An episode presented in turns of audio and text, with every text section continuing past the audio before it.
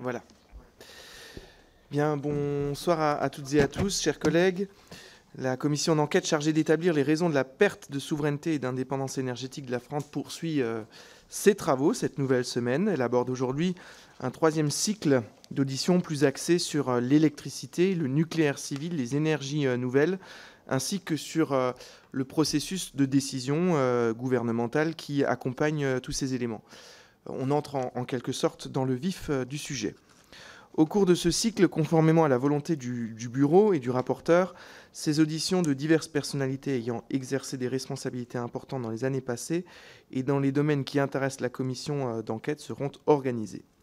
Nous ouvrons d'ailleurs ce cycle avec l'audition de M. Yannick Descata, qui, parmi les nombreuses et prestigieuses fonctions qu'il a exercées, a notamment exercé celle d'administrateur général du commissariat à l'énergie atomique, euh, que vraisemblablement nous qualifierons de CEA à l'occasion de nos discussions, et de président de CEA Industrie dans la deuxième moitié des années 90. Nous vous remercions, Monsieur Descata, d'avoir répondu rapidement à notre sollicitation. Pour des raisons sanitaires, cette audition est organisée en visioconférence, mais je ne doute pas que la distance physique qui nous sépare euh, ne nuira pas à la qualité de nos échanges. Monsieur Descata, vous connaissez euh, assez bien les assemblées parlementaires, puisque vous avez euh, notamment fréquemment participé à des auditions organisées par leurs organes au titre des fonctions successives que vous avez euh, assumées. J'ajoute à cette occasion que seules les activités civiles du CEA entrent dans l'objet des travaux de la présente commission d'enquête. Les fonctions que vous avez exercées euh, au sein du CEA en qualité d'administrateur général vous ont ainsi, par exemple, conduit à éclairer le Parlement dans le cadre de la commission d'enquête sur Superphénix et les filières des réacteurs à neutrons rapides en 1998. 20 ans après, en 2018, vous avez d'ailleurs rendu un rapport à la demande des autorités publiques dont nous ne pouvons prendre connaissance, euh, semble-t-il. Mais ce sera peut-être euh, un des objets de, de nos échanges cet après-midi. En tant que responsable d'un organisme de recherche fondamentale et appliqué de renom, dont les financements ne sont pas toujours à la mesure des ambitions, vous avez certainement engagé des réformes actées vraisemblablement dans des documents stratégiques internes ou conventionnels avec l'État, prenant en compte le contexte d'alors et dessinant les évolutions alors souhaitées. Monsieur Descata, conformément à l'article 6 de l'ordonnance du 17 novembre 1958 relative aux assemblées parlementaires, vous devez prêter serment de dire la vérité, toute la vérité et rien que la vérité. Donc, avant de vous laisser la parole pour un, un propos introductif, je vous prie donc de, de, bien vouloir lever la main droite et de dire je le jure. Alors, on a eu un petit souci avec le son. On a bien vu le mouvement. Voilà, je crois qu'on vous entend. Ça y est. donc, je le jure. Merci beaucoup. Eh alors, vous avez été destinataire d'un questionnaire préparé par le rapporteur. Je vous laisse la parole pour un, propos introductif et puis nous aurons ensuite, avec le rapporteur et, les membres de la commission qui nous rejoindront, des questions à vous poser. Merci beaucoup, Monsieur le Président.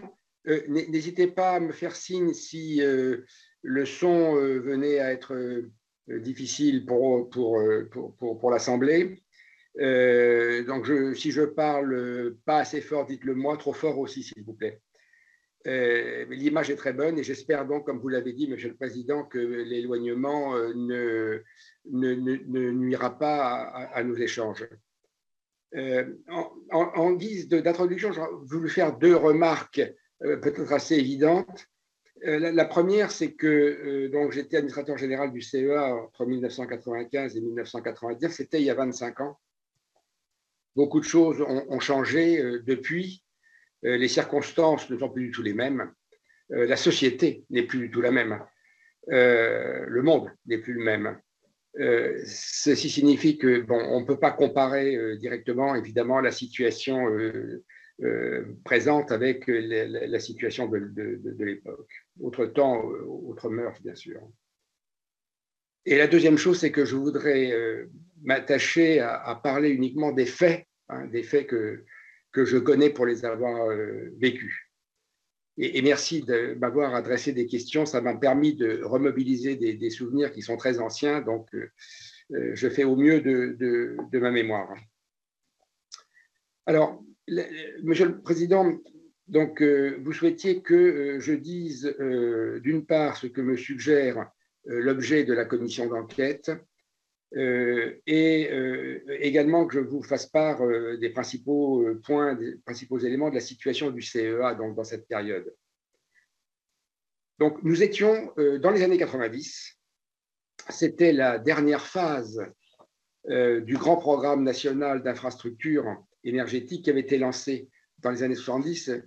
Je crois que tout le monde euh, connaît ce choc pétrolier de 1973 et de la grande priorité stratégique qui a été à ce moment-là mise en place par le gouvernement français, qui était d'acquérir précisément la souveraineté et l'indépendance énergétique de, la France ça a été le lancement donc, de ce grand programme électronucléaire français avec euh, six tranches par an. Pas, nous avons construit six tranches par an et après, c'est devenu quatre tranches par an. Et je me souviens très bien que lorsque donc, donc le, le, le, nucléaire euh, devait représenter environ les, trois quarts euh, de notre production d'électricité, je me souviens, dans, les contacts que j'avais avec euh, les homologues des, différents euh, pays, la question était souvent, mais la France a fait un, très grand recours euh, à l'énergie nucléaire. Pourquoi? Et je me souviens que j'avais pris l'habitude de répondre, c'est quelques mots d'anglais, mais, mais, voilà, je, répondais no coal, no oil, no gas, no choice. Et euh, cette, euh, je, pense que cette, réponse était, euh, comment dirais-je, était assez, assez originale par rapport à l'ensemble des pays, toujours fortement utilisateurs de charbon, de pétrole et de gaz. Donc, ce, programme avait cette particularité d'être euh, vraiment une priorité nationale, c'est-à-dire un, grand programme d'État partagé par tous. Il était conduit directement par l'État au plus haut niveau et il alignait tous les départements ministériels sur cette politique. Il alignait toutes les forces vives de la nation. Tout le monde, je dirais, tous ceux qui avaient à y contribuer étaient, alignés sur les objectifs qui avaient été fixés par le gouvernement, et notamment qui était de pouvoir démarrer, construire et démarrer euh, six tranches euh, par an. il faut dire que ça a très bien marché. Dans les années 90, 95, 99, la, la, construction donc des 34 réacteurs de 900 MW, les 20 réacteurs de 1300 MW, ça c'était terminé, et on était en train de construire les quatre réacteurs euh, dits N4, donc de 1450 MW, euh, et, il y avait Superphénix qui euh, fonctionnait depuis 1984. Je fais une petite parenthèse sur les N4. C'était une nouvelle génération avec un saut technologique en matière de. Enfin, c'était, il, y avait dans le N4 une innovation qui est technologique, qui était un saut technologique en matière de sûreté, qui était un contrôle-commande entièrement numérique, entièrement digital. Donc, c'était déjà le digital qui, euh, qui arrivait. Sinon, c'était un réacteur de deuxième génération comme, comme les autres. Euh, et, je le mentionne parce que euh, ça a été très difficile. Et, si vous avez regardé les, les, les, les, les plannings, vous avez certainement constaté que ces réacteurs ont pris beaucoup de retard, beaucoup de retard, et c'est à cause euh, de la difficulté, euh, notamment que EDF a eu avec ses, euh, industriels pour mettre au point ce contrôle commande digital. Voilà, donc en, un mot, compte tenu des objectifs de la commission d'enquête, oui, la souveraineté et l'indépendance énergétique, c'est possible pour la France et c'est avantageux. Alors la situation du CEA à l'époque, la situation était la suivante. Le CEA était euh, très clairement, enfin, hérité de, mes prédécesseurs, hein, euh, euh, le conseil du gouvernement en matière nucléaire, civile et défense. Le, CEA était le bras armé du gouvernement. C'était la référence scientifique et technique en matière de nucléaire à l'époque. il représentait la France à l'étranger pour le nucléaire. D'ailleurs, les attachés nucléaires sont toujours présents dans les, dans les ambassades. Et il était aussi, par sa filiale que vous avez mentionnée, CEA Industrie, le responsable et le garant de la filière industrielle. Donc, CEA Industrie était une holding qui rassemblait donc les, filiales du, du, CEA. Il y avait Framatome pour les réacteurs et leurs combustibles. Il y avait Cogema pour ce qu'on appelait le cycle du combustible, c'est-à-dire l'uranium, l'enrichissement de l'uranium, le retraitement des combustibles usés, c'est-à-dire le recyclage des combustibles, et le traitement et le conditionnement, notamment par la vitrification, donc euh, pour mettre en sûreté les déchets de, haute activité et, à contenus dans les combustibles usés. Il y avait Eurodif pour l'enrichissement et il y avait Technicatome pour les réacteurs de propulsion nucléaire navale. Ça, c'était donc dans, CEA Industrie. Et quelques mots pour, terminer. Le CEA, euh, à l'époque, était très proche d'EDF. EDF euh, e faisait largement appel euh, aux chercheurs du CEA et aux moyens de recherche du CEA. Ces moyens de recherche, c'était les réacteurs de recherche, c'était les labos chauds, ce qu'on appelle les labos chauds, ce sont les laboratoires qui permettent de travailler sur les matériaux radioactifs. Il y avait aussi toutes les boucles d'essai, moyens donc, euh, expérimentaux en thermohydraulique, euh, tous les moyens de calcul. Et euh, je dirais c'est cette proximité avec EDF a été très, très efficace. Voilà, Monsieur le Président, ce que je voulais dire en, propos introductifs. Merci, Monsieur Descata au-delà euh, des, fonctions que vous avez exercées euh, à, la tête euh, du CEA et de, CEA Industrie, il semblerait que, au cours du quinquennat précédent, on vous ait sollicité pour émettre un, rapport, un avis sur la situation de la, filière nucléaire. Est-ce le cas? Qu'en est-il du rapport que vous avez pu commettre? Oui, c'est un rapport qui euh, nous a été demandé donc, euh, à euh, M. Laurent Collet-Billon et, moi-même. M. Laurent Collet-Billon donc, était l'ancien délégué général pour l'armement. Et il portait effectivement sur les, évolutions possibles de l'industrie nucléaire euh, civile, évidemment. Et donc, nous avons fait ce rapport euh, et le, donc ce rapport avait été demandé par le, ministre de, l'économie et des finances et le ministre de, l'environnement. Je ne sais plus quelles étaient exactement les, dénominations des, départements ministériels. Et euh, donc, nous avons remis ce rapport qui a été classifié euh, confidentiel défense. Alors, est-ce que, vous pourriez nous, préciser la, date à laquelle euh, ce rapport vous a été commandé? Euh, je, peux essayer de, rechercher. Comme il est confidentiel défense, je ne l'ai pas, parce que je n'ai pas les moyens chez moi d'assurer la sécurité d'un document classifié. mais je peux essayer le, travail a été fait, euh, le travail a été fait euh, début 2018.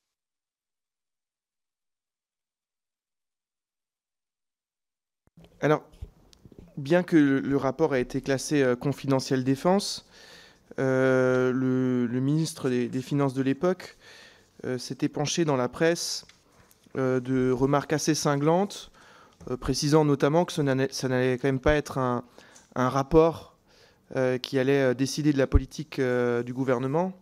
Comment avez-vous accueilli ces éléments en, lien avec la classification de, ce rapport en confidentiel défense, alors que vous venez de nous préciser qu'il s'intéressait au nucléaire civil et, pas au nucléaire militaire Monsieur le Président, je ne sais pas vous répondre. Le gouvernement a jugé bon de le classifier défense Et un rapport nous a été demandé. moi, je, suis à la retraite, j'étais à la retraite. Et j'ai fait le rapport avec M. Collet-Billon qui nous a été demandé, avec d'ailleurs, nous n'étions pas que tous les deux, hein, il y avait plusieurs experts, je dirais, avec nous. Voilà, on a fait notre travail. J'aurais du coup une, dernière question. Euh, bien que ce rapport ait été classé euh, secret défense, enfin confidentiel défense, euh, quelles sont les alertes sur la structuration de la, filière nucléaire en restant suffisamment large pour ne pas rompre le, le, secret défense que vous auriez pu émettre à cette époque-là au gouvernement quant à la situation de la filière alerte qui finalement parfois trouve un peu de, résonance aujourd'hui, mais que vous auriez peut-être déjà pu émettre euh, dès 2018. Excusez-moi, monsieur, je suis vraiment navré, mais euh, le, tout le début de votre propos euh, a été inaudible pour moi, j'en suis désolé. Pas, de souci, je, répète. donc, dès 2018, vous remettez ce rapport qui sera classé confidentiel défense alors qu'il s'intéresse au, nucléaire civil, euh, avez-vous dans, ce rapport émis des, recommandations, des alertes euh, quant à l'organisation de la filière industrielle nucléaire, quant au calendrier des décisions euh, publiques à prendre en la matière? Et, quelles suites, à votre connaissance, ont été données à, ces alertes sans évidemment rompre ce, qui, peut relever du, du, secret défense. Il semble néanmoins qu'un certain nombre de ces alertes ou de ces constats euh, sont aujourd'hui de notoriété publique. Est-ce que vous pourriez euh, nous en dire euh, quelques mots? C'est vraiment. Vous me mettez dans une situation très difficile, Monsieur le Président, parce que moi, j'aimerais bien vous parler de tout ce que j'ai écrit dans, ce rapport, mais la, loi est ainsi faite que je n'ai pas le droit. C'est de la haute trahison que de divulguer le contenu d'un document confidentiel défense. Il y a eu effectivement, vous avez raison de le mentionner, un certain nombre de, fuites, semble-t-il, qui ne viennent ni de M. Colibillon ni, de moi-même. Bon, euh, qu'est-ce que je peux vous dire? Moi, je n'ai pas tellement envie euh, de m'aventurer sur un terrain, encore une fois, qui me place dans l'illégalité. Euh, oui, il, y a eu, une fuite effectivement dans la presse, donc peut-être que ça, je, peux en parler effectivement. Ou alors, peut-être pour, expliquer ce que je peux dire, c'est quelque chose qui est factuel et qui est peut-être en dehors du rapport, c'est que nous avons fait le constat qu'il y avait une désaffection des, jeunes pour le nucléaire parce que, parce que à l'époque, ils ne voyaient pas d'avenir dans le nucléaire. Les, jeunes se tournent évidemment vers l'avenir. Et, ceci était préoccupant parce que euh, je dirais, les, compétences disparaissaient. Euh, un certain nombre de professionnels de tous les métiers, d'ailleurs pas que des ingénieurs, euh, allaient vers des industries plus rayonnantes comme la, construction aéronautique ou, ou, les énergies renouvelables ou la construction automobile. Et donc, nous avons manifesté une inquiétude sur les, les pertes de compétences qui, nous préoccupaient beaucoup. Et donc, euh, euh, ça, c'était une chose, mais c'est un fait de toute façon. Euh, c'est un fait, je dirais, complètement objectif. Et, enfin, de l'époque, hein, qui on, était donc début 2018. Et effectivement, nous, avions dit que pour que, pour que le, nucléaire ait un avenir, pour, pour, que, les, pour que les jeunes puissent se convaincre que le nucléaire avait un avenir et qu'il fallait se tourner vers cet avenir, euh, euh, il fallait construire. Le, avenir et, faire du neuf, c'est la même chose. Voilà. Donc nous avions dit cela. Et je n'aimerais pas tellement, Monsieur le Président, je m'excuse de vous dire ça comme ça, mais euh, je, dirais, je ne devrais pas vous parler de, ce rapport. J'en suis navré, ce n'est pas moi qui fais la loi, c'est pas moi qui l'ai classifié, et j'y suis tenu. Non, mais je, comprends euh, tout à fait, Monsieur Descata. Euh, le ministre qui est à l'origine de ce classement en confidentiel défense s'est lui-même épanché dans la presse d'un certain nombre d'éléments contenus dans ce rapport. Euh, il semble donc tout à fait légitime que notre commission d'enquête s'intéresse à, ces éléments dont le ministre a lui-même fait la publicité. pour le reste, je, note la gêne qui est la vôtre. J'entends quand même l'esprit qui est finalement celui qui semble être présent dans, les conclusions de vos travaux dès 2018. Et, je crois que la date est importante. Et, je, vais, je, vais, voir dans, dans, le fonctionnement de notre Assemblée parlementaire quelles sont les règles pour que les parlementaires éventuellement habilités, ce qui n'est pas dans cette configuration-là le cas de notre commission d'enquête, euh, mais puisse s'intéresser euh, à ce document et puisse y avoir accès. Certains parlementaires sont habilités euh, confidentiels défense et on pourra donc tout à fait les, solliciter pour qu'ils puissent jeter un œil à, ce rapport et peut-être nous, donner un, avis qu'ils pourraient avoir sur, sur ce rapport. Je pense que c'est quelque chose qui est tout à fait déterminant. On vous a commandé à l'époque, Monsieur Hulot et, et, Monsieur le ministre des, Finances euh, un rapport sur le nucléaire qui a été rendu en 2018. Euh, Ce n'est pas une date complètement innocente dans les questions que notre commission euh, d'enquête est amenée à, se poser. Je vais laisser la parole à, Monsieur le rapporteur.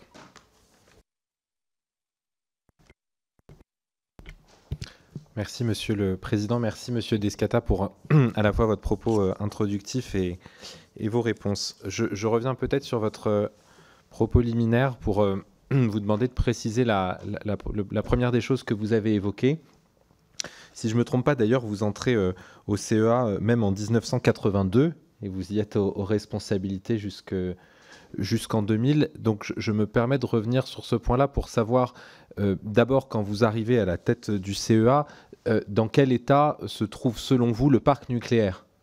Euh, à la fois en termes de compétences, en termes de capacité de, développement et aussi, peut-être là plus pour la partie CEA, en termes de recherche-développement, qu'il s'agisse euh, du déchet, des déchets, qu'il s'agisse de la capacité à, envisager de, nouvelles euh, générations de réacteurs et du rayonnement de cette recherche au niveau international. Oui, le rapporteur, merci beaucoup.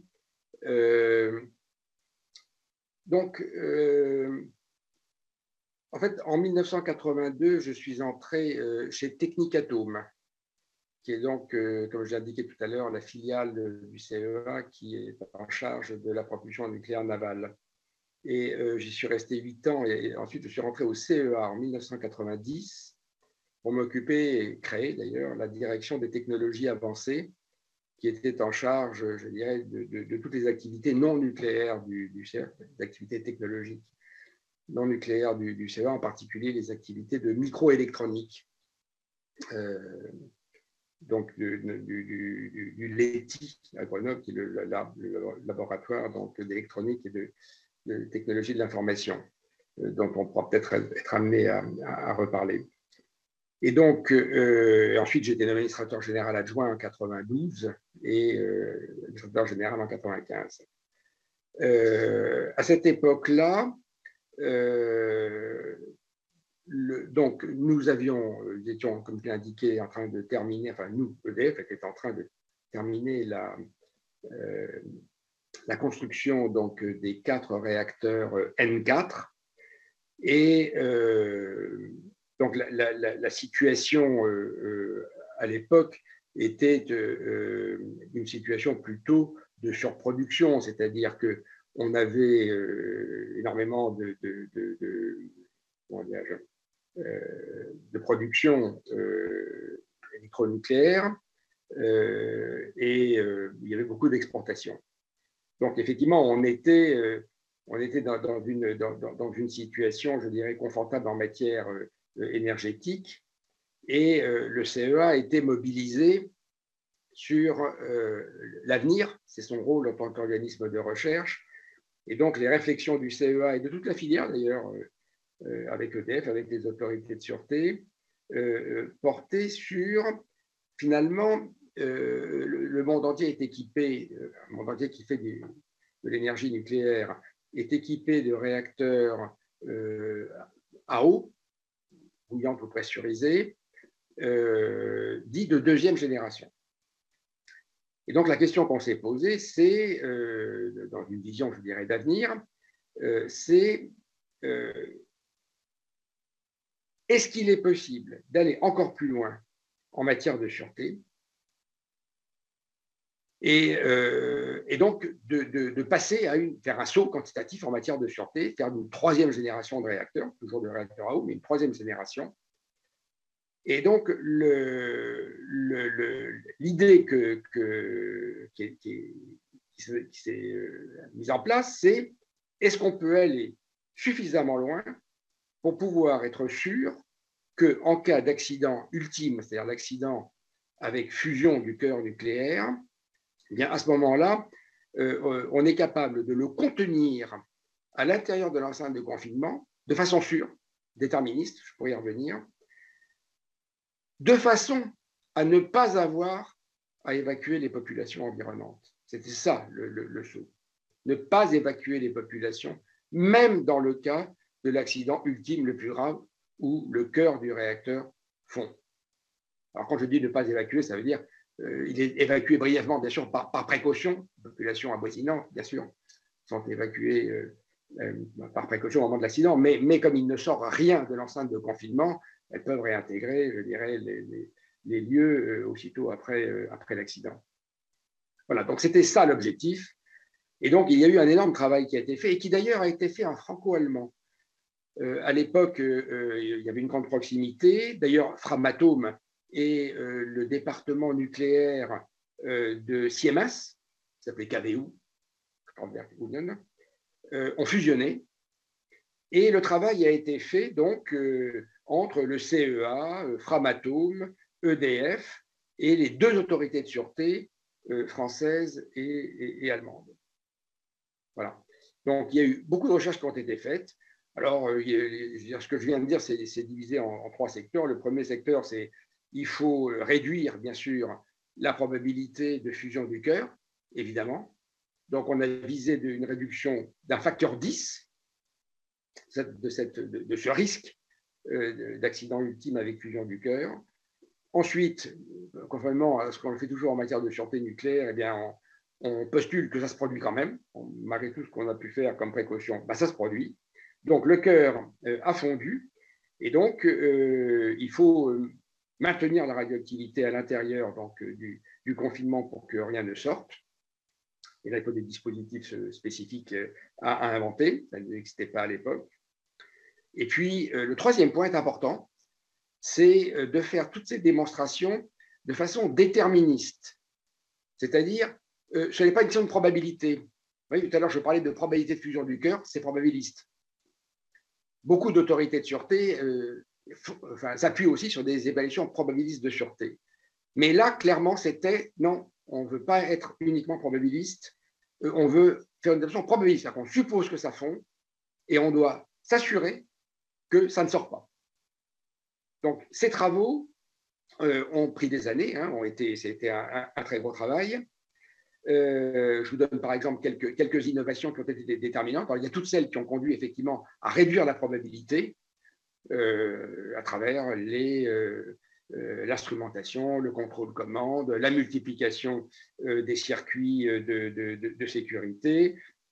et un également que je mentionne, parce qu'il est, il est peut-être pas unique dans le monde, mais enfin, il n'y en a pas beaucoup, pas beaucoup de pays qui, l'ont, qui ont réussi à le mettre au point qui est euh, ce qu'on appelle en anglais le core catcher, c'est-à-dire ce qui permet de recueillir le cœur fondu euh, qui passe, dont on suppose que bien sûr euh, il ne reste pas dans la cuve, qu'il passe à travers la cuve, et donc c'est un dispositif qui permet d'étaler le, le, cœur fondu, de le refroidir. Il y a donc des, couches de béton particuliers, des couches sacrificielles comme on dit.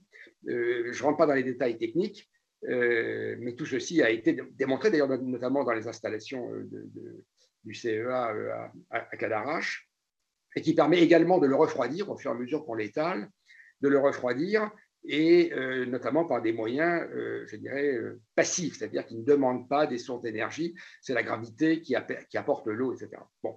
Donc l'ensemble de ces technologies, je dirais, du système complet a été conçu euh, et, il a satisfait à l'ensemble des objectifs. Donc les objectifs sont atteints et ceci a été homologué par les autorités de sûreté en France, bien sûr, mais pas seulement. Ça a été homologué par les, autorités de sûreté euh, en Angleterre, donc au Royaume-Uni, aux États-Unis, euh, en Finlande et en Chine. donc il y a cinq pays qui ont, je dirais, homologué donc, je dirais, les, performances et les caractéristiques de ce réacteur. Donc, il y en a très Excusez-moi, monsieur Descata, je, suis désolé, mais ma question portait sur l'état du parc nucléaire, selon vous, quand vous êtes arrivé aux responsabilités au milieu des années 90. Oui, mais comme je vous l'ai dit, ça, on, avait une très forte production, euh, tout fonctionnait très bien, ces réacteurs étaient euh, euh, neufs pour la, pour la plus grande partie, et on était plutôt en surproduction. Je vous remercie. Pourtant, dès le début des années 90, certains rapports parlementaires, notamment au Sénat, s'inquiètent de l'effet falaise qu'il y aura et qu'on détecte depuis quelques années maintenant en termes de maintenance des installations euh, euh, nucléaires, étant donné la, quantité euh, du parc et puis la durée de vie des centrales et, et les visites attenantes. Vous, à la fois lorsque vous étiez aux responsabilités au CEA et ensuite entre 2000 et 2003, vous, ne ressentez pas ce besoin euh, actuel ou futur de maintenance sur ces réacteurs? Ce n'est pas une question qui se pose pour vous à l'époque? Euh, le, souvenir que, j'en ai, c'est que euh, la, maintenance, bon, clairement, a toujours été une priorité, de, priorité du CEA pour ses propres installations nucléaires. Bon, et euh, une, priorité, je dirais, d'EDF, de, euh, c'est enfin, une évidence, je pense, pour tous les industriels. Euh, la bonne maintenance est, la seule garantie de, de, bonne disponibilité de l'outil de production, et donc c'est de loin ce qui est plus économique, c'est faire de la maintenance. Il n'y a qu'une chose, c'est que comme il y a beaucoup de réacteurs et que la France est un, est un petit pays, il y avait un problème de dimensionnement de l'industrie pour être capable, donc de la filière industrielle, pour être capable effectivement d'avoir suffisamment de professionnels des différents métiers. D'ailleurs, euh, euh, ça a été travaillé en européen, c'est-à-dire que ne s'est pas appuyé que sur l'industrie française, mais aussi très largement sur, euh, sur l'industrie européenne pour avoir suffisamment de, de, professionnels comment dire, non seulement formés, mais qualifiés. Parce que pour travailler dans le nucléaire, il faut passer des qualifications, je dirais, spécifiques notamment pour les travaux sous irradiation. Donc oui, c'était une préoccupation. Euh, c'était euh, donc, euh, comment dire, les, dirigeants s'en occupaient pour avoir les moyens en permanence. effectivement, le, la, crainte qu'on puisse, mettons, à certains moments, s'il y avait des, pics de travaux, ne, pas trouver, je dirais, les industriels disponibles à ce moment-là et donc d'avoir des risques sur la disponibilité, etc., était effectivement euh, identifié. C'était un problème de politique industrielle euh, avec, euh, je dirais, la, supply, si en anglais, la supply chain. Ce n'était pas l'état du parc, à ma connaissance, qui posait problème, c'était d'avoir suffisamment de supply chain. Est-ce que cette inquiétude a été manifestée euh, à l'époque auprès du gouvernement? Et si oui, quelle a été la réaction du gouvernement de l'époque? Je, pense que ce sont des sujets qui sont traités euh, au niveau euh, notamment du conseil d'administration d'EDF, de, hein, je suppose, et dans lequel participent évidemment les représentants de, de l'État. Je pense que le problème est, connu et que euh, il, faut, euh, comment dire, avoir euh, une industrie suffisamment nombreuse, formée et, disponible au, niveau européen.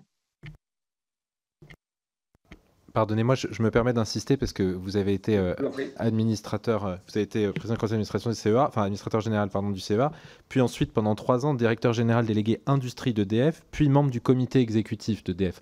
Je me permets d'insister.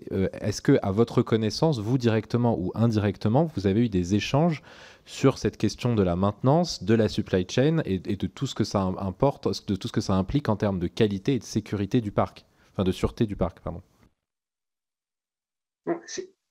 la question de, la supply chain, c'était de nature, je dirais, à créer des retards. La, maintenance devait être faite. Il n'était pas question de ne pas la faire. Donc, si effectivement euh, on ne trouvait pas au moment où on avait besoin l'industriel disponible, on prenait du retard. il ne s'agissait pas de ne pas faire la maintenance. Donc, ce n'était pas, pas lié au, niveau, je dirais, de, de, qualité, je dirais, des matériels. EDF n'a jamais mis en service ou n'a jamais euh, démarré une installation, je dirais, si euh, la maintenance n'avait pas été faite euh, avec la qualité requise. Les, problèmes pouvaient venir effectivement de, création de, retard. Ce problème, c'est un problème industriel, excusez-moi, mais banal, avec, dont, tout le monde parle. C'était le métier de travail de tous les jours le, métier de, l'ensemble des, euh, du, management d'EDF en charge. C'est précisément ma question en fait. C'est-à-dire qu'en tant que responsable chez EDF et avant au CEA, je, enfin, je comprends qu'il s'agit d'un problème industriel et d'un problème de, de débouchés et de sous-traitants. Pour autant, étant donné le caractère stratégique et sensible de l'industrie nucléaire, on peut imaginer que les responsables de haut niveau d'EDF se posaient la question, anticipaient à plus de un ou deux ans et ne parlaient pas uniquement des installations qui venaient d'être mises en service, mais de ce qui allait se passer dans les 10 ou 20 prochaines années. Donc du coup, je repose ma question. Quels étaient l'état des discussions au sein d'EDF et au CEA lorsque, lorsque vous y étiez? Et deuxièmement, vous en êtes-vous ouvert avec les membres du gouvernement de l'époque?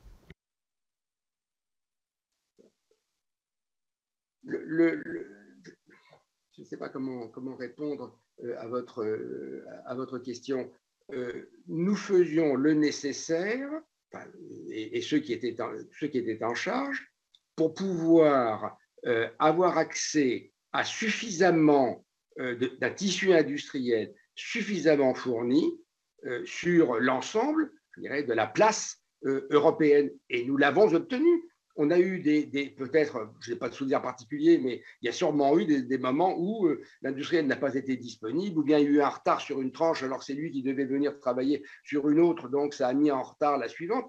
Ça, oui, on a certainement eu à le, gérer euh, au niveau de ce qu'on appelle le coefficient de, disponibilité, mais euh, à, l'époque, il n'y avait pas l'idée que, comment dire, vous savez, monsieur le rapporteur, en fait, j'ai l'impression que vous, avez en tête, euh, je dirais, le, grand carénage et, les travaux, je dirais, euh, correspondants, qui effectivement ont représenté une énorme. Actuelle, à l'époque, on n'était pas dans ce cadre-là. On avait les visites normales, on avait les, visites décennales, je dirais, habituelles, et c'était tout ceci était, je dirais,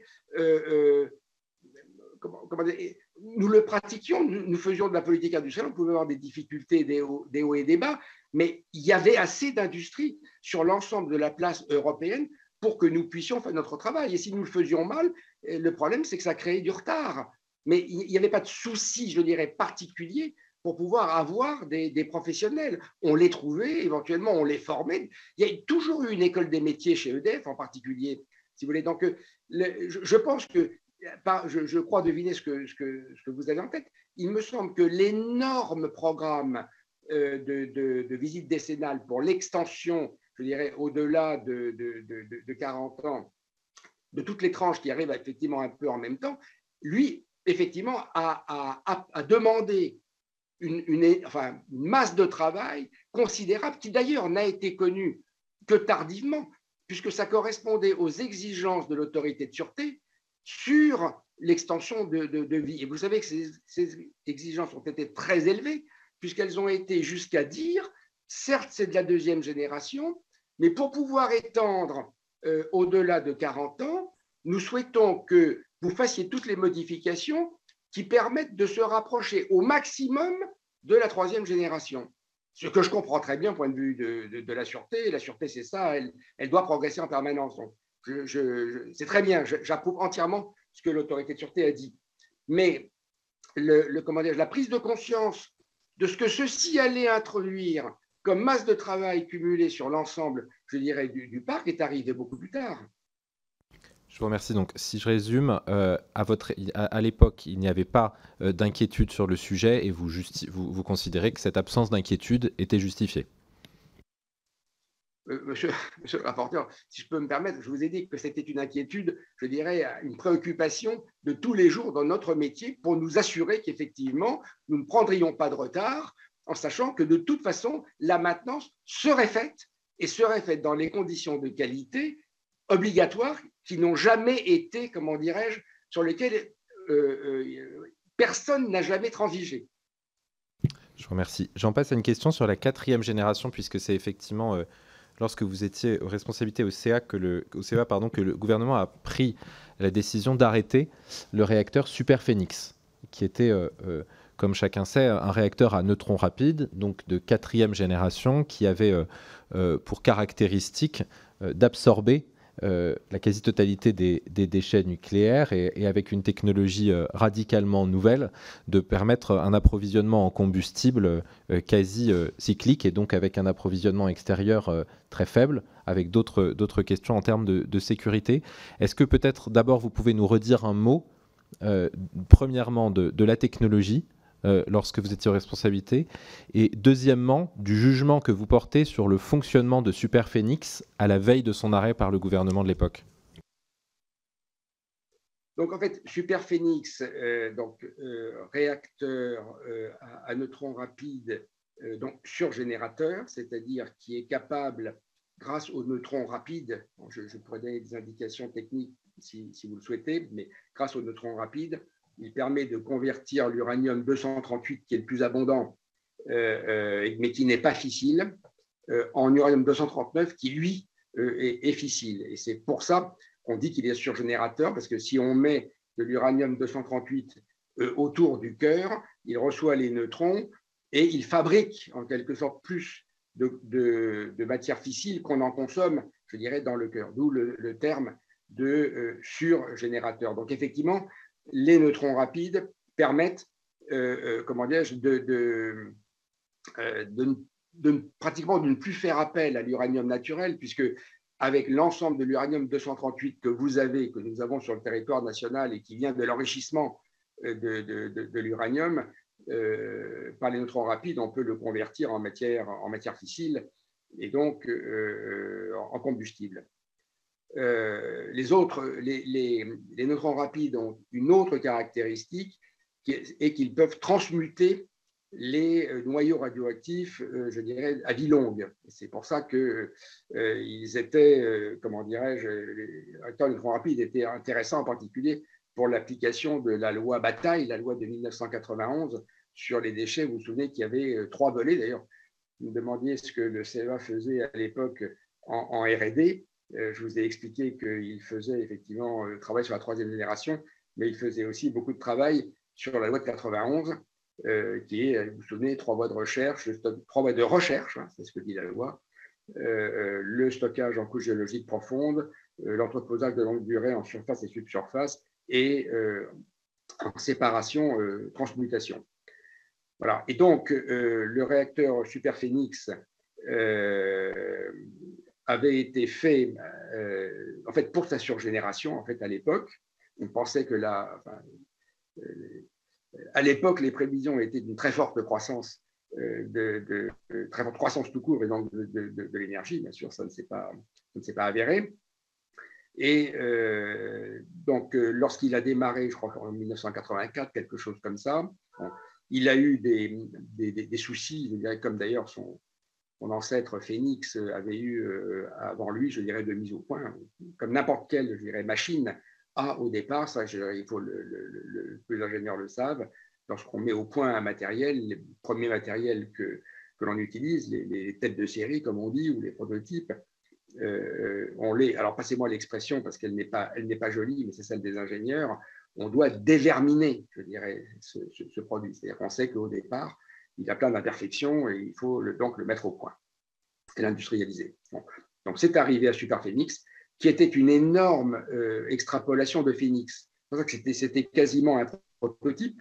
Euh, je crois que Phoenix, ça devait être 125 MW et Super Phoenix 600. Donc, vous voyez, il y avait un facteur d'échelle important. Euh, et donc, c'était vraiment un, prototype. Il a eu des tas de maladies de jeunesse euh, et, c'est vrai qu'il a été arrêté assez souvent pour, euh, pour réparation. Euh, jusque, alors, il a été converti en outil de recherche pour la loi de 1991 et, ensuite il a été arrêté en 1998, je crois. Est-ce que Oui, simplement, la, fin de ma question, c'était comment est-ce que vous jugez son fonctionnement à la veille de son arrêt par le gouvernement en 98 ben, il, il, avait des, il avait, en fait, euh, le, souvenir que j'en garde, c'est il avait donc des, des pannes, euh, des, des, petites fuites internes. Donc, il n'y a, pas eu, il a pas eu de feu de sodium. Hein. il n'y a pas eu de sodium qui est parti à l'extérieur. Il n'y a eu aucun feu de sodium. Il y a eu des petites fuites qui étaient, je dirais, reprises par les collecteurs, hein, qui sont là pour ça, les doubles enveloppes. Mais n'empêche qu'il fallait les réparer. Et donc, il était effectivement assez souvent arrêté, d'autant d'ailleurs que chaque fois qu'il était arrêté, c'était extrêmement, la, période pour obtenir l'autorisation de redémarrage était extrêmement longue. Donc oui, euh, euh, finalement, euh, il était souvent arrêté pour des questions techniques d'une part et pour, je dirais, la procédure de redémarrage d'autre part. Parce qu'un certain nombre d'experts s'accordent à dire qu'après euh, un certain nombre de, pannes et de difficultés, les deux dernières années qui ont précédé son arrêt par le gouvernement, euh, le réacteur fonctionnait. C'est quelque chose qui vous semble euh, correspondre à vos souvenirs? Honnêtement, Superphénix n'était pas sous la responsabilité du CEA. Hein. Donc nous, nous avons apporté notre expertise en matière de, euh, de, de, de rapide. honnêtement, monsieur le rapporteur, je n'ai pas le souvenir exact euh, du, planning de fonctionnement de Superphénix à l'époque. Je vous pose cette question parce que à la fois la ministre de l'Environnement de l'époque, Dominique Voynet, et encore récemment l'ancien, le Premier ministre de l'époque, Lionel Jospin, ont dit, je cite, notamment Lionel Jospin dans un récent papier pour Le Point, que le réacteur Superphénix avait été arrêté, je cite, pour des éléments fonctionnels et financiers, et que, je cite encore, la réussite technique du projet était fortement compromise et sa rentabilité nullement assumée. Est-ce que vous vous inscrivez en faux contre ces propos? Là, monsieur le, rapporteur, vous, euh, c'est à l'exploitant qu'il faut demander ça. Moi, je n'étais pas l'exploitant de, de, de, superficie. Je peux vraiment pas vous dire ni sur la rentabilité, ni. Je dis, je, n'ai même pas en tête le planning précis. Je n'exploitais pas euh, superficie. Je ne sais pas. Je ne sais pas. Je, personnellement, je pense que ce réacteur, comme tous les réacteurs, je dirais, euh, aurait parfaitement bien marché après avoir été purgé, enfin déterminé, comme, on dit. Hein. Je pense pas. Il, n'avait pas de, comment dire, de, de tard qui l'empêchait de fonctionner à ma connaissance.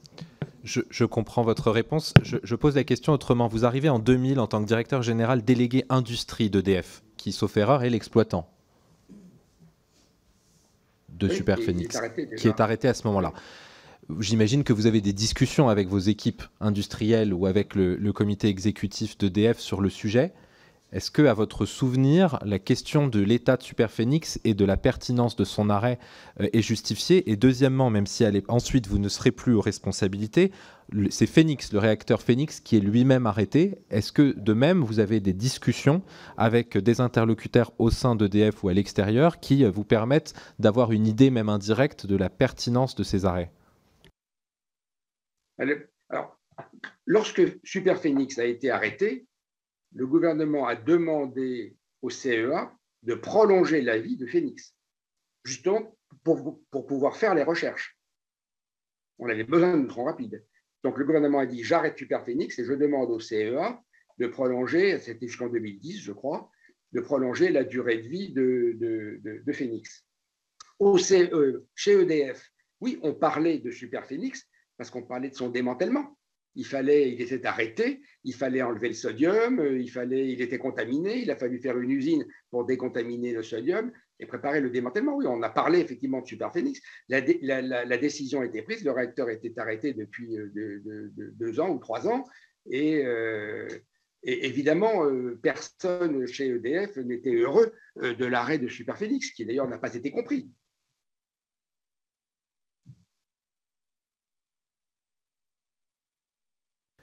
Une toute dernière question. Une, toute, pardon. Une dernière, une dernière question. Euh, à titre personnel, Monsieur Descata, vous avez une très longue expérience en matière euh, nucléaire, en matière industrielle, en matière de recherche. Est-ce que vous avez un avis sur l'arrêt de Superphénix, puis l'arrêt de Phoenix, à titre personnel, en l'état actuel de vos souvenirs et de vos connaissances Comme je vous l'ai dit, je, je, pense en tant qu'ingénieur euh, que le réacteur Superphénix euh, après avoir été déterminé comme tous les prototypes, je dirais, aurait parfaitement bien marché. C'est ce que je pense, mais voilà, c'est le pronostic que, je fais avec mon expérience.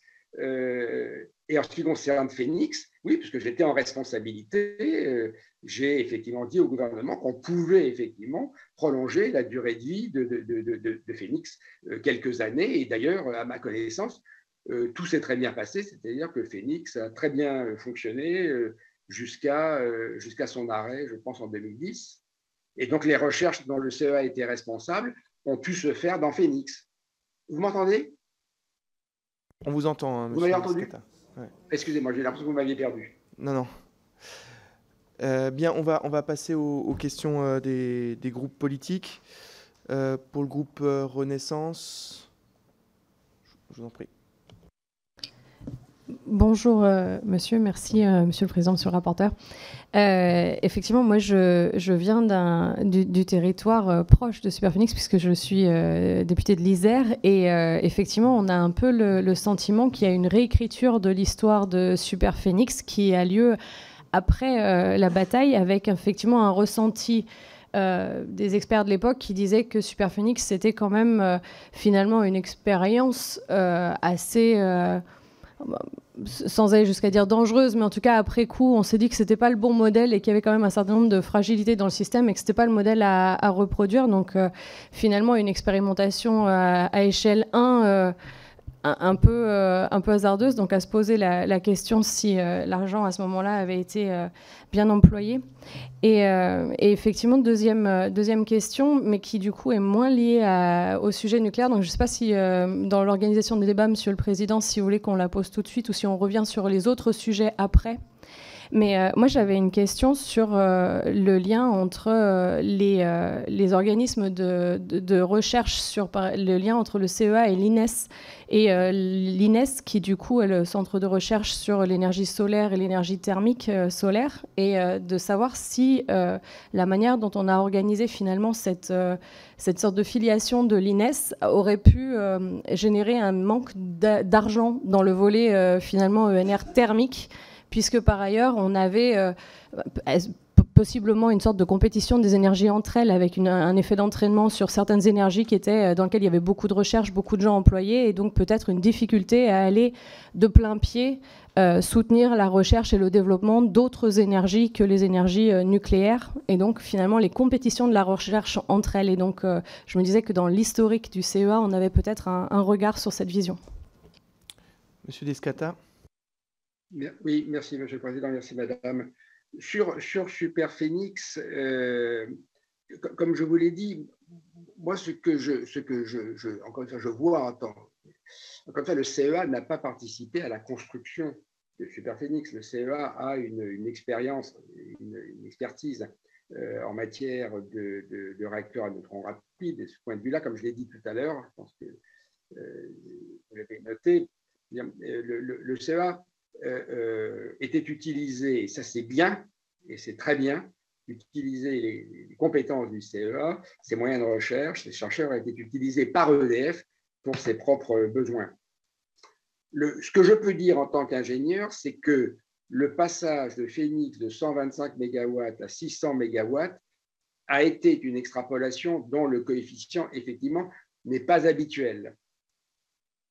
Euh, en général, euh, on, ne fait pas un tel saut euh, quand on, fait progresser une, filière. Vous voyez bien le, 900 MW, le 1300 MW, le, 1450 MW, le 1600 MW. Bon, on, progresse, mais là, c'était un saut qui historiquement venait finalement d'une erreur d'évaluation de ce qu'allait être la croissance dans le monde.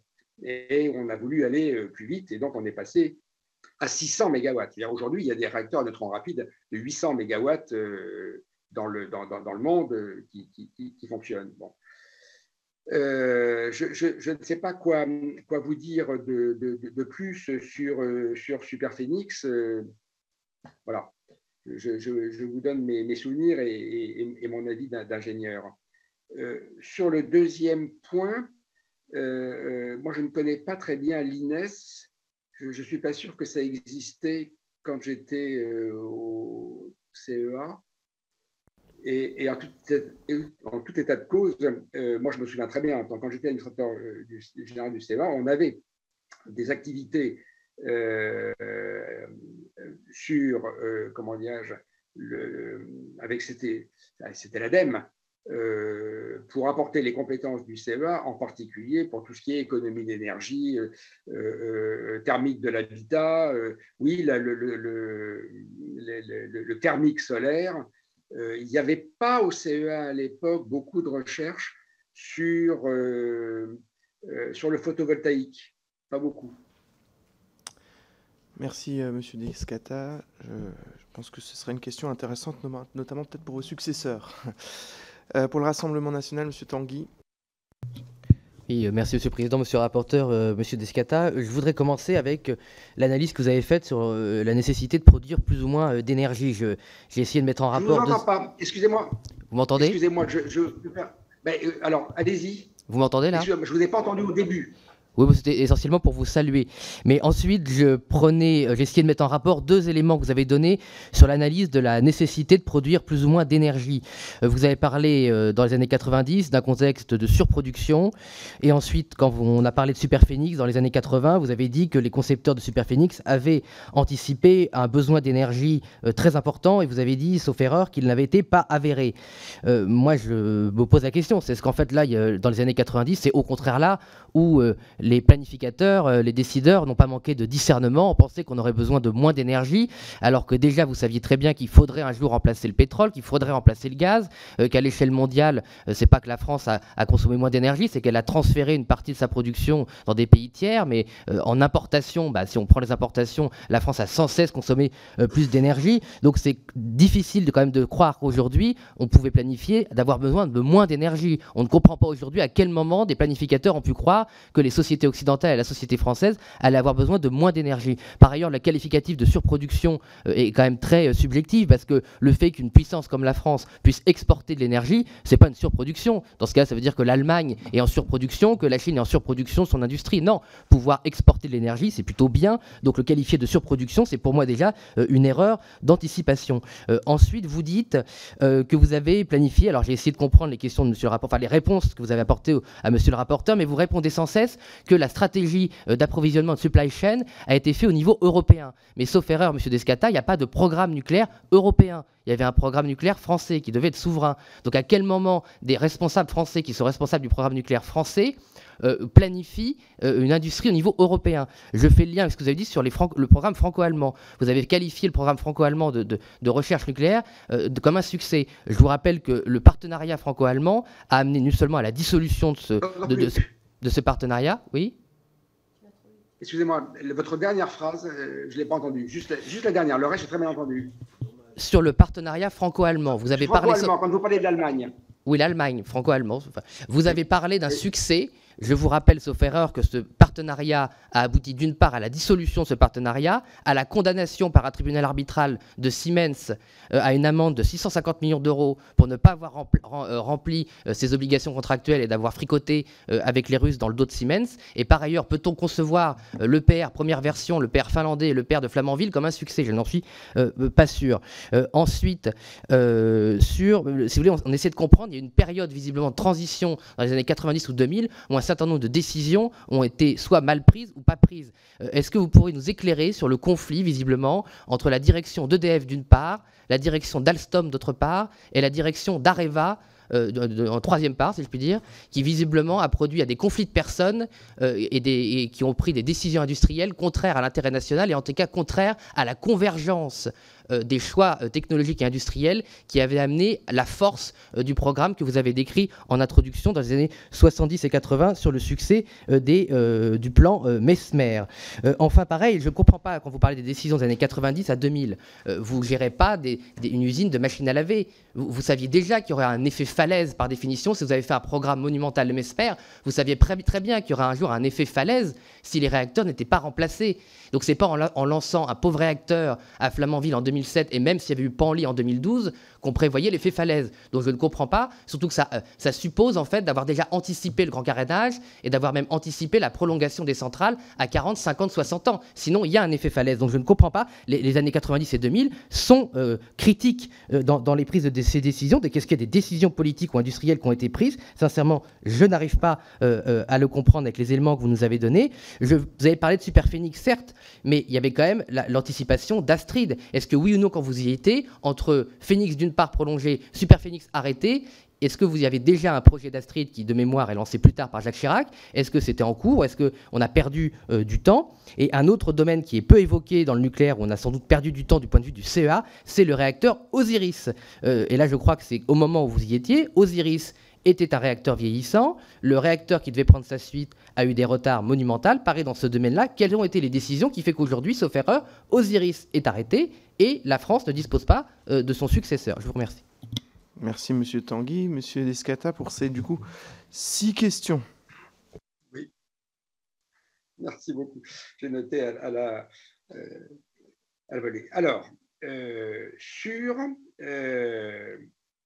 en 1990 les besoins d'énergie. Quand je vous dis euh, qu'il euh, y avait surproduction, c'est ce qui était dit à l'époque. Euh, simplement, d'ailleurs, je, crois que la, production d'électricité nucléaire était de, 80%, et donc le surplus était 80% de la totalité de l'énergie produite. Et donc, une, partie importante était exportée. Et effectivement, à mon avis, c'est très bien. Hein. Je, pense que c'est tout à fait euh, parfait que la. Euh, je voudrais vous dire quand même que, à ma connaissance, euh, quand il a été décidé de faire Flamanville, Flamanville 3, euh, il n'a pas été décidé de faire Flamanville 3 et 4.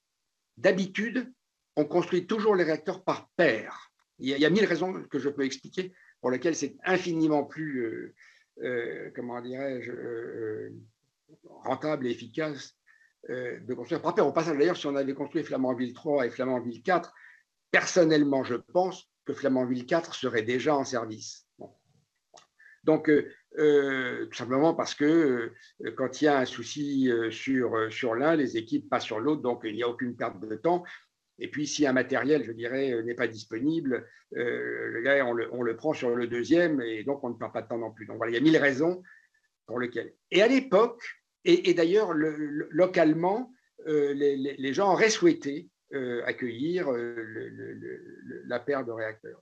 Mais ce sont les conditions, comment dirais-je, euh, de production d'énergie euh, qui ont conduit à dire non, on n'a pas besoin de deux réacteurs, on va être dans une surproduction, on ne saura pas vendre l'électricité, on ne saura pas quoi en faire. Donc, je n'y étais pas, hein, donc ce n'est pas moi qui ai pris cette décision, mais euh, on ne saura pas quoi en faire, et donc il faut en faire qu'un.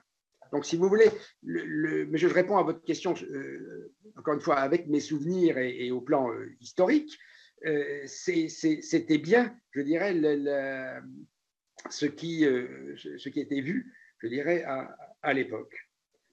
Ensuite, euh, sur euh, la supply chain, je me suis m'a fait comprendre quand je disais au niveau européen, c'est-à-dire sur la place européenne, ce n'était pas une politique européenne hein, bruxelloise, hein, c'était simplement le fait que toute l'industrie européenne travaille ensemble. Et d'ailleurs, si vous allez voir les, différents euh, euh, participants euh, de la supply chain, je dirais, de d'EDF, vous verrez des tas de sociétés de tous les pays européens.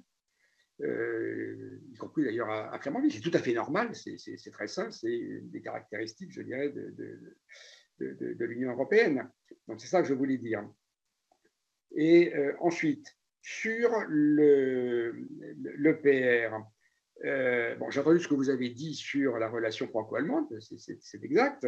Euh, quand j'ai dit que c'était un succès, alors ça, il faut que je m'arrête deux, secondes là-dessus, euh, c'est un sujet sensible. Ce que, je dis, c'est que la conception de l'EPR est un succès, c'est-à-dire que c'est pratiquement le seul réacteur troisième génération aujourd'hui. Le, réacteur AP1000, qui est le réacteur américain dit troisième génération, n'est pas de troisième génération, sens qu'il n'est pas déterministe.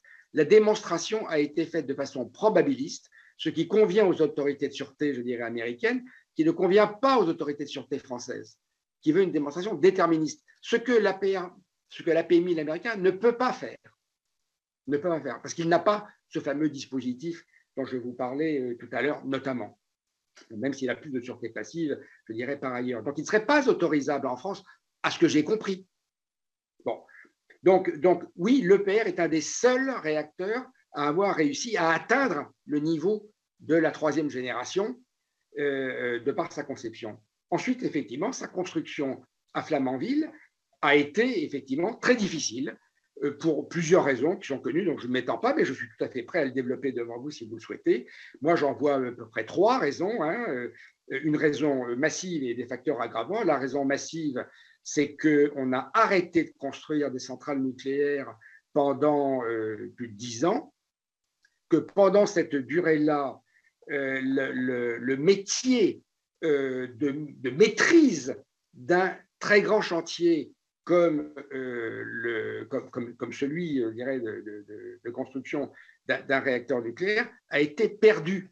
Parce que ce métier de maîtrise d'un aussi gros, aussi grand chantier, c'est un métier qui est difficile, euh, qui est, euh, je dirais, peu répandu. On ne trouve pas beaucoup de gens qui ont ce métier-là. C'est un métier qui ne s'acquiert que par la pratique et par, et par l'expérience.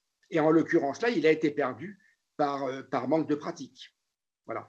Et donc, euh, le, cette, maîtrise insuffisante du chantier provoque évidemment des, retards, des reprises, et euh, tout le monde le sait, les, les, surcoûts essentiels viennent de l'allongement du planning. Hein, comme, on dit dans la, profession, un chantier qui dure, c'est un chantier qui coûte. Voilà. Et donc, il y a eu des retards considérables et donc des, surcoûts considérables. Un facteur aggravant, a été que, je dis tout à l'heure combien euh, la conception de, de, l'EPR a été travaillée euh, et, ciselée, parce que c'était très difficile, ce n'était pas gagné d'avance qu'on y arrive. Je rappelle que, encore une fois, à ma connaissance, c'est un des seuls. Je, sais que le chinois ne l'est pas, je sais que l'américain ne l'est pas. Est-ce que le russe l'est Je ne sais pas, je ne le connais pas, donc je peux pas dire. Mais c'est en tout cas un des seuls, peut-être le seul réacteur de troisième génération euh, qui existe, je dirais, déterministe, j'insiste, qui existe, je dirais, au, monde. Euh, donc ça, ça a été effectivement un succès. Mais du coup, ce qui, est, ce qui à l'époque paraissait comme ancillaire, parce que ça paraissait simple, qui est de s'occuper du béton, d'avoir ce qu'on appelle la constructibilité, c'est quelque chose qui est facile à construire sur la logistique, sur les emménagements, sur la coordination des corps de métier, etc. Tout ça, euh, ça a été, je dirais, euh, renvoyé à plus tard. Ça a été insuffisamment travaillé. Et lorsqu'effectivement le, le, le, Flamanville 3 a été construit, ces difficultés de construction qui n'ont pas été éliminées des porte-à-faux sur les murs qui consistent à mettre du béton partout, etc., ce qui est compliqué, ce qui ensuite crée d'autres problèmes induits. Je pourrais vous en citer beaucoup. Il suffit d'aller à Flamanville et, pour, en écoutant les, équipes, ces difficultés-là ont de nouveau fait perdre du temps et conduit à faire des reprises. Et c'est beaucoup lié au béton hein, et, aux emménagements et, au soudage. Et au soudage. Donc, facteur aggravant, euh, coût et, délai. Il y a un troisième facteur aggravant, induit par par ce qui précède, qui est que beaucoup de matériel mécanique et électrique ont été installés sur le site au début, parce que c'était le moment. Après, il y a eu tous ces retards. Et donc, ils sont restés installés sur le site très longtemps et ils ont vieilli sur le site. Et ils se sont dégradés sur le site. C'est de la maintenance. Voilà, il y a euh, des points de rouille à enlever, il y a des joints qui ont séché, euh, qu'il faut changer, euh, il y a des, je dirais, des, des, connecteurs, je dirais, qui, dont il faut revoir l'isolement, etc. Donc, des tas de, reprises de, maintenance finalement à faire parce que les, matériels sont restés inutilisés sur le site pendant longtemps. Ces matériels-là sont faits pour être utilisés. Un matériel de ce genre qui n'est pas utilisé se dégrade. Donc c'était un troisième facteur aggravant. Mais ça n'a rien à voir avec la conception, je dirais, du, réacteur qui lui donne sa sécurité euh, de, troisième génération. C'est ça que je voulais dire. Ensuite, euh, vous m'interrogez sur le conflit de personnes euh, dans, un certain nombre d'entreprises que, vous avez citées, euh, dans TAC, oui, ça a été vu. et c'est certainement regrettable. L'effet falaise. Alors, l'effet falaise sur le fait qu'on aurait à remplacer effectivement les réacteurs ultérieurement. Donc, donc là, je comprends que ce n'est plus l'effet falaise de tout à l'heure. Euh, monsieur le rapporteur nous parlait d'effet falaise sur la maintenance. Là, c'est l'effet falaise sur le remplacement du parc, si j'ai bien compris. Bon. Euh, alors cet effet falaise, euh, il, est parfaitement, il était parfaitement connu. Et si on a travaillé sur la troisième génération, c'est bien pour être capable de remplacer la deuxième génération par quelque chose qui était beaucoup mieux, en termes de sûreté, tout au moins, qui était la troisième génération. Donc oui, on savait très bien qu'effectivement, on aurait à la remplacer, et donc on a travaillé la troisième génération. Et puis on s'est arrêté de construire. Ensuite, euh, oui, vous disiez effectivement un seul réacteur ni super, mais ça j'en ai parlé tout à l'heure, le, réacteur unique de Flamanville. Astrid, non, Astrid n'était pas du tout en vue, euh, enfin à mon époque, hein, pas du tout. Euh, on était, bon, j'ai raconté ce que, ce que je sais de Super Phoenix et, de Phoenix. Je pense que Astrid est arrivé beaucoup plus tard. Et, Astrid, lui, est un réacteur euh, euh, à neutrons rapides qu'on appelle euh, Gen 4, hein, c'est-à-dire la quatrième génération. C'est-à-dire, c'est encore, je dirais, un, pas de, plus dans, le cadre, je dirais, d'un groupement international de, pays qui s'intéressent, je dirais, à l'avenir du nucléaire, qui serait donc un réacteur de quatrième génération euh, euh, au, sodium. Quant à Osiris, euh, ce que vous avez dit sur le fait que Osiris finirait par avoir une fin de vie, c'est tellement exact que j'ai moi-même lancé, c'était juste avant que je parte d'ailleurs, j'ai moi-même lancé le projet de réacteur destiné à remplacer, on avait le temps à l'époque, hein, on avait largement le temps, c'était pris une dizaine d'années avant, hein, mais ça m'avait paru euh, euh, ça m'avait paru euh, ce qu'il convenait de faire. Et donc, j'avais lancé le projet du, remplaçant d'Osiris, et que nous avons appelé avec le, haut commissaire qui était à mes côtés, donc Robert Dautrey, nous avons appelé le recteur Jules Horowitz, parce qu'il se trouve que M. Horowitz était le, père de la physique des réacteurs dans, dans, le monde, un grand chercheur du, du CEA qui venait de décéder et donc, en son honneur, euh, le remplaçant euh, euh, d'Osiris a été appelé réacteur Jules Horowitz. Et effectivement, l'histoire montre qu'il a pâti des mêmes problèmes que ceux que je viens d'évoquer, donc qui affectaient toute la filière, je dirais, française.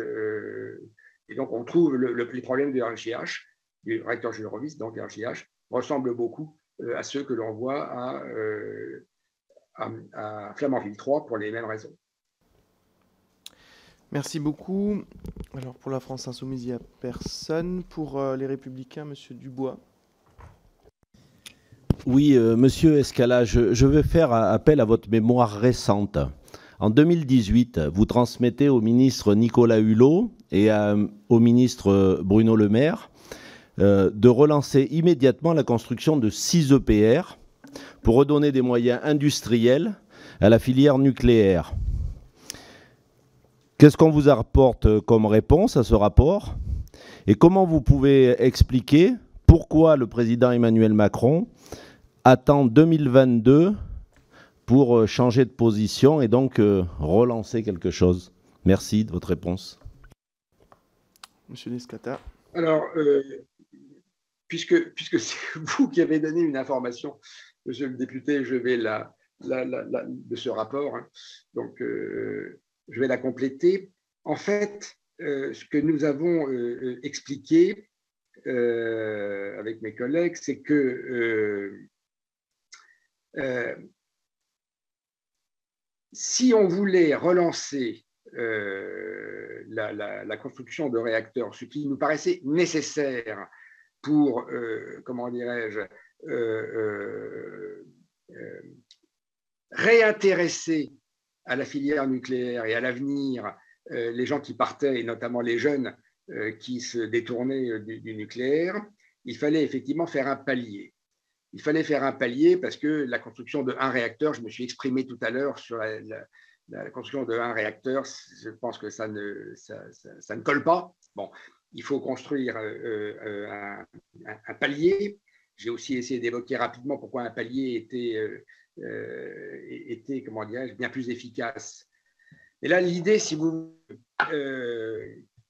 on était précisément sur la voie du, du, renouvellement du parc, c'est-à-dire d'arrêter les réacteurs anciens euh, le, moment venu, euh, de les remplacer par ces réacteurs de, troisième génération. Et euh, il fallait que ce soit économique.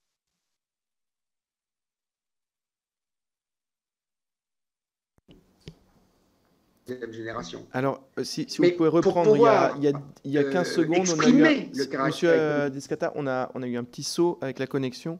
Si vous pouvez reprendre au début, au début de votre paragraphe. Euh, alors, attendez, paragraphe dans ma tête, c'était. Euh, euh, donc, le, ce que je disais, c'est que. Vous étiez sur le palier. Voilà. Oui, c'est ça. je, je, je, dis que. Et pour nous, nous voulions faire passer l'idée que pour pouvoir à la fois donner de la visibilité à la filière, reconquérir les professionnels pour qu'ils ne quittent pas la filière ou qu'ils y reviennent, pour que les jeunes se tournent vers la filière, il fallait annoncer un palier. Annoncer un réacteur n'est pas significatif, je dirais, de l'avenir d'une filière. Donc il fallait annoncer un, palier. L'autre raison était économique. Le, je disais, le nucléaire a le potentiel d'être économique, très économique et compétitif. Pour exprimer ce potentiel, il faut faire une série. Mais c'est comme toutes les autres énergies, toutes les autres activités industrielles d'ailleurs. Si aujourd'hui, je dirais, euh, euh, le photovoltaïque, par exemple, euh, ou les éoliennes, c'est pareil, voient leur coût diminuer de façon extrêmement intéressante, c'est par le nombre, c'est bien par la courbe d'expérience et par le volume. Bon. Donc le nucléaire, si on veut qu'il soit on veut exprimer son potentiel économique, il faut lui donner ses chances, l'effet de série. Voilà. Et alors, ensuite, la question a été, mais l'effet de série, ça commence à combien? Et en fait, il est assez facile de voir, parce qu'on a pu faire les, études, que euh, ça commence au-delà de 6. Voilà. À partir de là, on voit vraiment un effet de série et une réduction, je dirais, significative euh, euh, du, coût de construction et donc du, coût de revient, puisque comme vous le savez, c'est essentiellement le coût de construction qui fait le coût euh, du, kilowattheure nucléaire, le, coût du combustible compte pour peu. Voilà. Donc c'est la raison pour laquelle effectivement nous avions proposé effectivement de faire ces trois, ces trois tranches je dirais, à minima et, plus, effectivement, dans la perspective du renouvellement du parc, c'est évidemment beaucoup plus, comme le montre d'ailleurs le rapport du RTE. Hein. Je n'y reviens pas, vous le connaissez, le rapport du RTE qui donne le panorama en 2050, on, voit bien, je dirais, le nombre de, tranches qu'il faut pour remplacer les réacteurs, sachant que les réacteurs de deuxième génération peuvent certainement aller au-delà de 40 ans. Je crois que c'est une réponse que je n'ai pas faite à, M. Tanguy, mais je peux la faire maintenant. C'est que euh, tous les gens, si vous voulez, du nucléaire savent très bien que 40 euh, ans, c'était la durée, je dirais, euh, initiale, mais que tous les réacteurs, je dirais, peuvent aller largement au-delà de 40 ans. Et d'ailleurs, il y a plein de réacteurs dans le, dans le, dans, le monde qui, effectivement, ont largement dépassé les, les, 40 ans. Et vous savez très bien qu'il y en a qui sont autorisés bon, à 60 euh, aux États-Unis et que même ça va vers 80. Bon, voilà. Et, certains parlent de plus. Bon, alors moi, je ne pense pas que, à titre personnel, je ne pense pas qu'il faille aller, je dirais, dans cette voie. Mais si on veut rester dans euh, une norme, je dirais, euh, euh, raisonnable d'extension de, durée de vie, le renouvellement effectivement du, parc nucléaire demande effectivement de construire activement des réacteurs de, nouvelle génération, comme on le voit dans le, dans le papier du, du RTE. Alors maintenant, quelle réponse avons-nous eu, Monsieur Dubois? Eh bien, aucune. Je n'ai eu donc le, dossier a été, euh, le rapport a été remis, il a été classifié et je n'en ai plus jamais entendu parler. Merci, euh, Monsieur Descata. Euh, les autres groupes, personne n'est présent. Je donne la parole à Madame Brulebois qui avait une question. merci, Monsieur le Président. Merci, Monsieur le Directeur. vous l'avez dit, il faut euh, nous avons été euh, dix ans sans construire euh, de centrales, donc nous avons perdu une culture nucléaire et surtout la motivation des jeunes. Je me souviens il y a 30 ans de, la, motivation et de la passion de nos jeunes pour euh, s'engager dans la voie euh, du nucléaire. Alors, on avait pour projet de construire une université des métiers du nucléaire. Est-ce, que vous la connaissez? Est-ce qu'à votre avis, nous formons suffisamment à tous les niveaux de, réalisation d'une centrale? Et euh, vous l'avez rappelé, en août le, 2018, le CEA annonçait l'abandon d'Astrid, un réacteur de quatrième génération qui est capable de consommer les produits issus du recyclage des combustibles usés. Et c'est un projet qui s'inscrivait dans la ligne de Phoenix et de Super Phoenix, arrêté en 1999, en même temps d'ailleurs que le, grand, le projet du Grand Canal Rhône-Rhin dans ma circonscription. Euh, donc cet arrêt d'Astrid ne remet-elle pas en cause la stratégie et la capacité euh, française de traitement des, combustibles usagés? Et dans ce cas, la France ne risque-t-elle pas de se trouver déclassée dans le domaine du nucléaire civil? Là où d'autres, comme la Russie et la Chine, avancent à pas, de géant et investissent dans la recherche et le développement. Merci, Madame. Alors, euh, sur euh, l'université des, métiers du nucléaire, non, en fait, je ne la, enfin, je sais qu'elle existe évidemment. Hein. je sais que beaucoup de gens s'en occupent et des gens très qualifiés, très compétents. C'est fait partie du plan Excel, à ma connaissance, de, d'EDF qui, a, bien perçu, je dirais, ce, besoin, euh, euh, qui est effectivement lié à la, désaffection que, l'on a connue, désaffection pour le nucléaire. Est-ce que c'est assez Je, n'ai pas les informations, Madame, je ne le connais pas, mais, mais, je suppose que ce problème a été suffisamment identifié, suffisamment, comment dirais-je, mûri euh, parce qu'il est, euh, euh, comment dirais-je, il est, il est assez évident. Hein. Donc, pour que, pour que comment dire, on, ne fasse pas de demi-mesure et que on, on, fasse les, pas comment dire, la quantité d'efforts nécessaires pour effectivement renouveler le, le, le la pépinière et, renouveler, euh, je dirais, le réservoir des, compétences dont on aura besoin parce que euh, bon, les départs en retraite en plus continuent, si vous voulez. Donc, euh, il y a, non seulement comment dire, à rattraper le retard, mais aussi à, remplacer ceux qui, ceux qui partent. Donc, donc, oui, je pense que c'est sûrement quelque chose qu'il faut faire de façon très, très, très massive. Et à ma connaissance, je pense que les, les jeunes euh,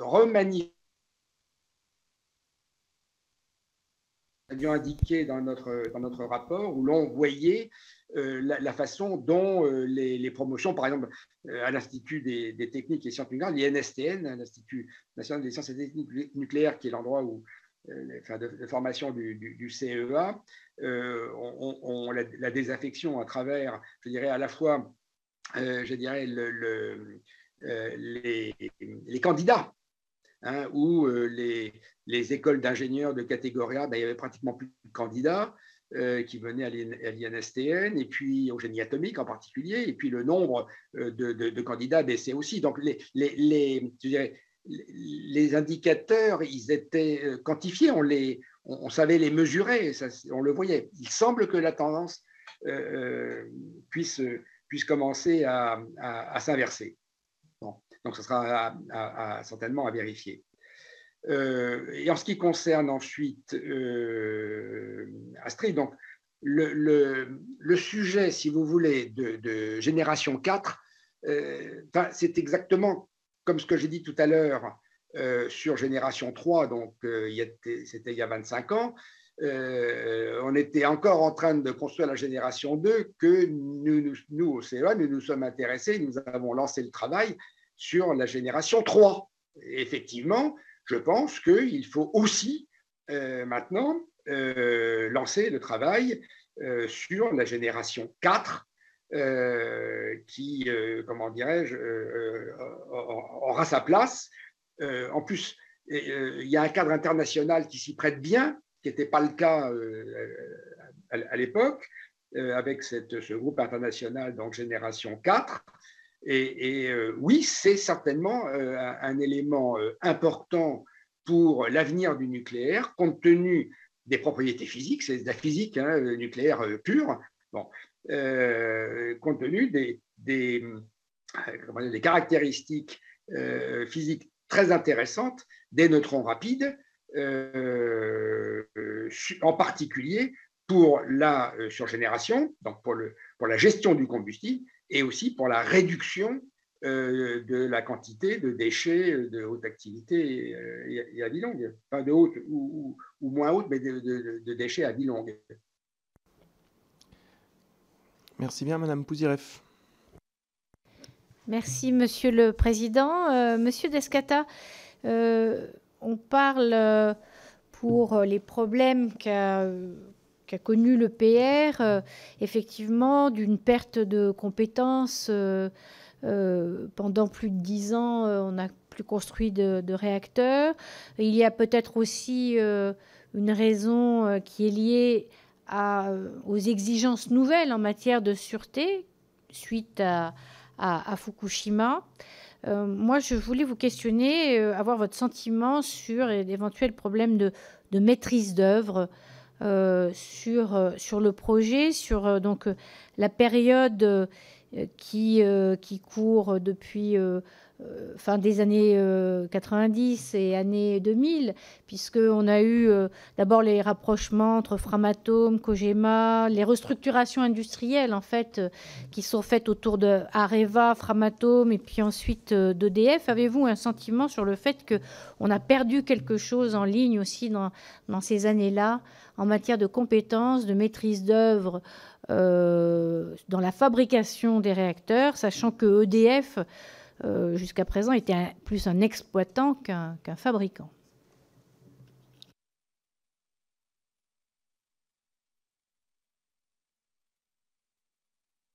Oui. Alors, euh,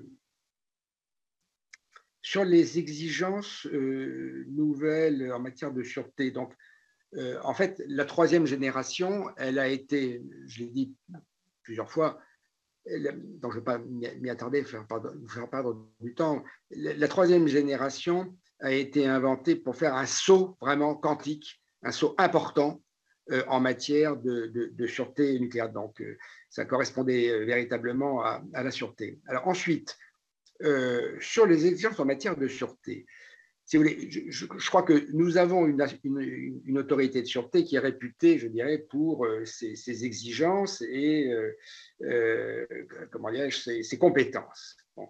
Donc, ça, c'est très important. il ne peut pas y avoir de nucléaire sans avoir une autorité de sûreté forte et, compétente.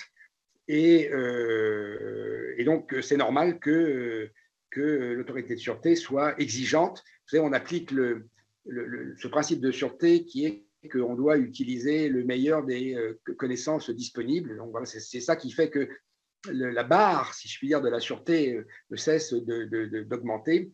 Et, c'est bien, parce que ça fait, c'est consubstantiel, je dirais, du nucléaire et de, son avenir. Effectivement, euh, à la suite de Fukushima, il y a eu des réévaluations de sûreté qui ont été faites et il y a eu tas de dispositions qui ont été, euh, qui, comment dire, qui permettent de donner de la résilience hein, aux, centrales, qui ont été, je dirais, demandées par les autorités de sûreté et qui euh, euh, sont en cours d'implémentation, à ma connaissance, chez, EDF. Donc, donc, donc, moi, je trouve ça tout à fait positif. les demandes faites par l'autorité de sûreté, je vous dis, sont en cours d'implémentation. Sur la restructuration de, la filière, euh, c'est vrai que DEF est un exploitant, comme, comme vous l'avez dit, mais, mais, quelque part, tout à l'heure, je ne sais pas si vous vous souvenez, j'ai dit euh, que, je pense qu'un des facteurs clés de succès de la construction du parc à l'époque, ça a été l'alignement de tous les acteurs, vraiment depuis le plus haut niveau de l'État jusqu'à tous les professionnels euh, des entreprises l'alignement sur les objectifs, je dirais, du, programme. Je, pense que tout ce qui va dans le sens, je dirais, déjà d'aligner la filière. Hein, tout à l'heure, on parlait de, problèmes de, personnes, des alignements évidents. Bon, euh, tout ce qui déjà fait que la filière s'aligne elle-même, c'est son travail de le faire, donc de s'aligner sur un chef de file. Je pense que ça va dans le bon sens. Je pense que c'est important un moment où on se prépare si, ceci est confirmé, à reconstruire des, réacteurs en série. Donc, les, restructurations, qui ont été faites vont dans le sens de cet alignement de, de la filière. Et je pense qu'il faut continuer dans cette voie. Ce n'est pas encore complètement, je pense, euh, acquis. Voilà. Puis après, il y aura l'alignement de tout le monde avec la politique euh, du, gouvernement. D'ailleurs, avec la le, nouvelle délégation interministérielle qui a, été créée, qui justement a pour but de, euh, veiller à, cet alignement de l'ensemble des, si j'ai bien compris, hein, des, textes que j'ai lus dans le journal officiel, bon, sur la, politique nucléaire du du, gouvernement. Bien, est-ce que. oui, je ne l'ai pas dit, excusez-moi, excusez-moi, monsieur le Président. Évidemment, c'est sous-entendu, je ne l'ai pas dit, mais je précise, c'est que effectivement, c'est logique d'aligner. Quand on dit qu'on aligne la filière, il faut qu'il y ait un chef de file pour, pour veiller à l'alignement. Hein. Bon. Et ça me paraît bien que, cette, que, le, que ce chef de file, ça soit EDF. Merci. Est-ce que des, membres ont encore des, une question à, poser? Si ce n'est pas le cas, euh, Monsieur Descata, je, vous remercie d'avoir euh, répondu à, l'invitation de notre commission d'enquête. Je, retiens beaucoup de choses de, votre audition. Euh, d'abord, la place de la volonté politique au plus haut niveau de l'État pour mener à bien un programme aussi ambitieux que le programme électronucléaire français et, avec euh, les échanges que nous avons eus euh, aujourd'hui et, euh, le regard au long cours sur votre carrière et, l'histoire électronucléaire française, et des échanges aujourd'hui, je, m'interroge sur notamment les, raisons qui ont conduit au classement confidentiel défense de, votre dernière contribution finalement à la réflexion stratégique sur ce sujet-là, et je ne manquerai pas euh, de, saisir la, délégation parlementaire au renseignement pour que nous puissions euh, évaluer les façons dont, nous pourrions accéder euh, à vos travaux qui éclaireront là aussi nos propres travaux sur la meilleure façon de reconstruire un processus décisionnel à même de réarmer la France en matière de, souveraineté énergétique. Je vous remercie et je donne rendez-vous aux, membres de la commission d'enquête à 20h pour l'audition de M. Bréchet. Très bien. Merci, Monsieur le Président. Merci, Mesdames et Messieurs les, députés, de, votre écoute. Et euh, donc, euh, je suis bien sûr euh, à, votre disposition. Merci. Merci de votre attention. Au revoir, Mesdames et Messieurs.